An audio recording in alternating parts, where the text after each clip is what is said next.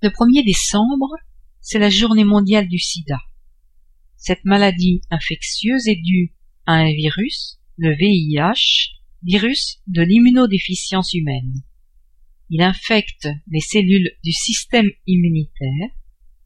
L'infection se traduit par une détérioration progressive de ce système immunitaire.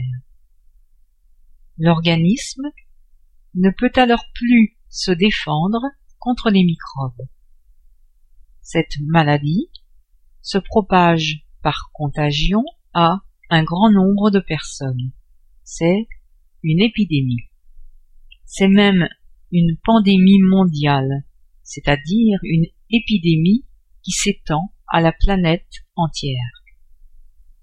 La transmission du virus du sida peut se réaliser à l'occasion de rapports sexuels non protégés avec une personne infectée, ou lors de transfusion de sang contaminé, également en cas d'utilisation de seringues, d'aiguilles contaminées, notamment chez les personnes qui se droguent, ou encore par contamination d'une mère au fœtus ou à l'enfant pendant la grossesse, l'accouchement ou l'allaitement au sein.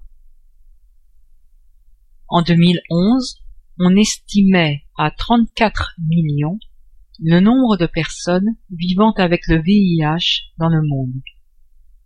Cette même année, il y a eu 2 millions et demi de nouvelles infections par le VIH et 1 million 700 000 personnes en sont décédées.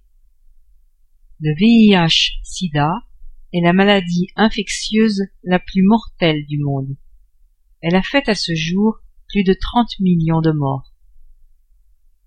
C'est la raison d'être de la journée du sida.